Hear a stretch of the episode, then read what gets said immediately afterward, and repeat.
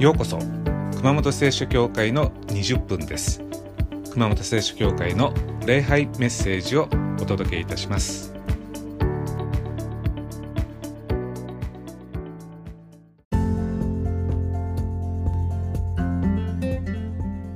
はい、えー、熊本聖書教会の20分へようこそそれでは今日も聖書を読んで始めていきたいと思います。え今日はマタイによる福音書の6章の34節です。お読みします。だから明日のことまで思い悩むな。明日のことは明日自らが思い悩む。その日の苦労はその日だけで十分である。以上です。えー、皆さんどういう時に驚くでしょうか？まあ、人が驚くときは、えー、予想と違うことが起きたときに驚きます。えー、ということはこう驚くときっていうのは先を予想していたときだけです。予想を裏切られたから驚くわけで驚くためにはまず予想してないといけません。人間の脳っていうのは実際いつも無意識に一歩先を予想しています。まあ、例えば道を渡ろうとするときにえ車が来ないと予想してるからこう渡るんですけれどもですからこう急に思いがけずに右から車がぴょって出てきたらこうびっくりするわけですね。あるいは歩いててつまずいたらびっくりします。こうそれは無意識に、まあ、足元には段差がないとか石がないと予想してるからです、まあ、アメリカで1981年に頭を怪我した方がいるんですけれども、まあ、前頭葉の障害で、えー、先のことが考えられなくなりました。で、お医者さんが、えー、その患者さんに、明日何しますか？と聞いてもですね、その方は明日のことが考えられないんですね。こう未来のことを考えようとすると、こう頭が真っ白になるそうです。まあ、この人は今という時しか生きれないんですね。まあ、ある意味今という時間の牢屋の中に閉じ込められた状態だと言っていいと思います。まあ、この生物界で、え人間以外は今という時しか生きることができません。だけど人間だけが未来を考える、将来を夢見る、明日に期待します。まあ、人間が一日に考えることの12%は将来のことだそうです。人間っていうのは先のことを考えるように作られています。ですから、えー、正常正常な人は先のことを考えずに生きるということは、えー、できないわけなんですね。えー、ではなんでこの先のことを考えるとか、まあ、理由の一つは、まあ、楽しいからです。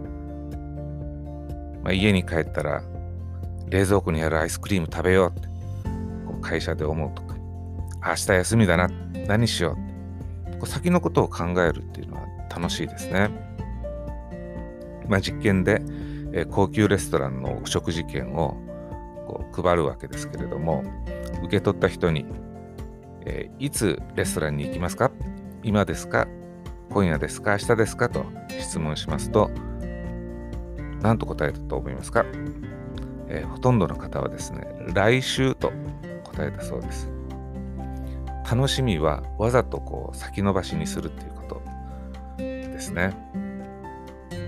やっぱりこの来週高級レストランに行けるとこう先のこと考えるだけで楽しいわけです。まあ、明日のことを考えてワクワクするあるいは将来の計画を立てる、え、未来に期待するこれは人間だけに与えられた特権です。ですからこの特権を使わないというのはもったいないことです。まあ、先のことっていうのは何のために考えるの？考えるのか。それはワクワクするためであり、将来に備えるためであり、将来のことを考えて今頑張るためです。今運動するのは年を取ってからも元気でいるために備えるためです。あるいは来年こそはあれに挑戦してみようとか5年後には仕事独立するぞとか、先の目標を考えたら今頑張ろうという気にもなれます。ですから先のことっていうのは自分の役に立つように考えなければいけません。これが鉄則です。先のことを考えている時にワクワクしないあるいは備えることにならないあるいは今頑張ろうという気にならない逆に不安になっちゃうとか元気になくなるとしたら私たちは正しく先のことを考えていません正しいやり方で先を考えてない時は即考えるのをやめる。これがイエス様がお読みした聖書の箇所で言いたかったことです。イエス様は言います。明日のこ明日のことまで思い悩むな。明日のことは明日自らが思い悩む。その日の苦労はその日だけで十分である。イエス様は明日は変なことは起こらないよとか明日はあなた方悩まないよとは言ってないんですね。むしろ明日も悩むかもしれないと言ってます。つまり明日は悩むなとは言ってないんですね。ポイントは次の言葉です。明日のことは明日自らが思い悩む。つまり今日は今日のことだけを悩みなさい。今日明日のことまで悩む必要はない。明日になってから明日のことは悩みなさい。とではなぜ明日になってから明日のことを悩んだ方がいいのか。イエス様の答えは明日自分が何に悩んでるかは明日になってみないとわからないということです。今明日のことである心配をしていると。ところが実際に明日になってみると今日想像していないことで人は苦労するわけです。明日の自分が実際に悩んでいることは今日自分が明日になったら悩むだろうなと心配していることとは違うということです。そうなりますと今明日のことを思い煩う時間っていうのは全く無駄になってしまいます。だったら明日の分まで悩まずに今日のことだけ精一杯悩めばいいということです。今明日のことで悩んでいても明日になったら私たちは別のことで悩みます。なぜそうなるのか。それは明日何が起こるかわからないからです。明日何が起こるかわからないと明日自分が何を悩んでいるかも分かりません。さらに明日自分がどういうことで悩んでいるかを知りたければ明日の自分がどういう気分でどういう気力でどういう意気込みで問題に対処しているか知っていなきゃいけません。でもそれは無理です。明日何をやるかは予定表を見れば分かります。でもどんな気分で予定表に書いてあることをやってるかは分からないわけです。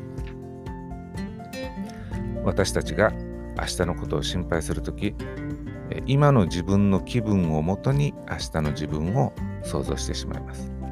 というかそれしか方法がないんですね。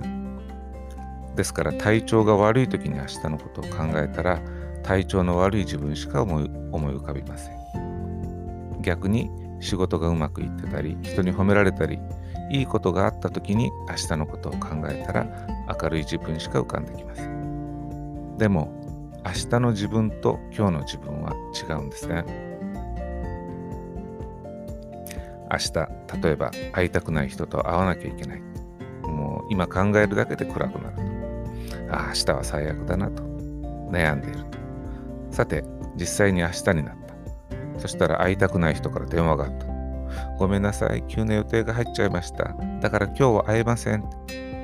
予定がキャンセルになった想像してなかったことです。やったと思って喜んで、えー、庭いじりをしてたらこうぎっくり腰になってしまった痛いと。一日中横になって動けないと。そうすると今度はどうしよう仕事できない家事ができないと悩んでしまった。さあ皆さん昨日の自分は会いたくない人と明日会うから嫌だなと思って悩んでいたと。ところが実際明日になったら全然違うことで心配しているわけです。昨日の時点ではキャンセルになるなんて想像していなかったわけですね。明日自分が何に悩んでいるかは明日になってみないとわからないということです。今明日のことで心配してると。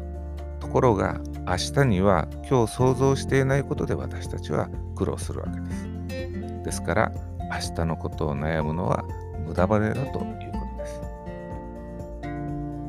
です。明日心配なことがあるとき私たちはそのこと一つしか考えません。でも明日という日はそのこと一つしか起きないわけはないですね。明日になってみたら予想していないいろんなことが起こります。明日になったらスマホをトイレに落としちゃったとか財布をコンビニに忘れちゃったとか肉じゃがに肉を入れ忘れちゃったとか家族と約束したのに突然残業になったとか。今日心配している一つ以上の問題が明日起こるかもしれません。でも今日の時点では予測できないんですね。今日の自分が想像しきれていない問題で明日の自分は悩むのです。だからイエス様は言います。だから明日のことまで思い悩むな。明日のことは明日自らが思い悩む。明日には明日の風が吹くわけです。私たちはどうせ明日になったら今日の予想とは違うことで思い悩んでいます。だったら明日のことを今日思い悩む必要はないわけです。明日のことは明日の自分が悩めばいいわけです。イエス様は言います。その日の苦労はその日だけで十分である。今日の分だけ苦労すればいいんだと。それで十分なんだと。さあ皆さん新しい1週間が始まりました、えー、今週のモットーはですね今日の分だけ苦労する。一日の一日分の苦労しかしょうがないということです。明日のことは思い煩わないと。なぜなら明日は明日の風が吹くからです。では明日のことっていうのは考えちゃいけないのか。そんなことはありません。さっきも言いましたけど人間が一日に考えることの12%は先のことです。期待してワクワクするためならちゃんと備えるためなら目標を立てて今頑張るためなら明日のことを考えましょう。元気になるために明日を考える。これです。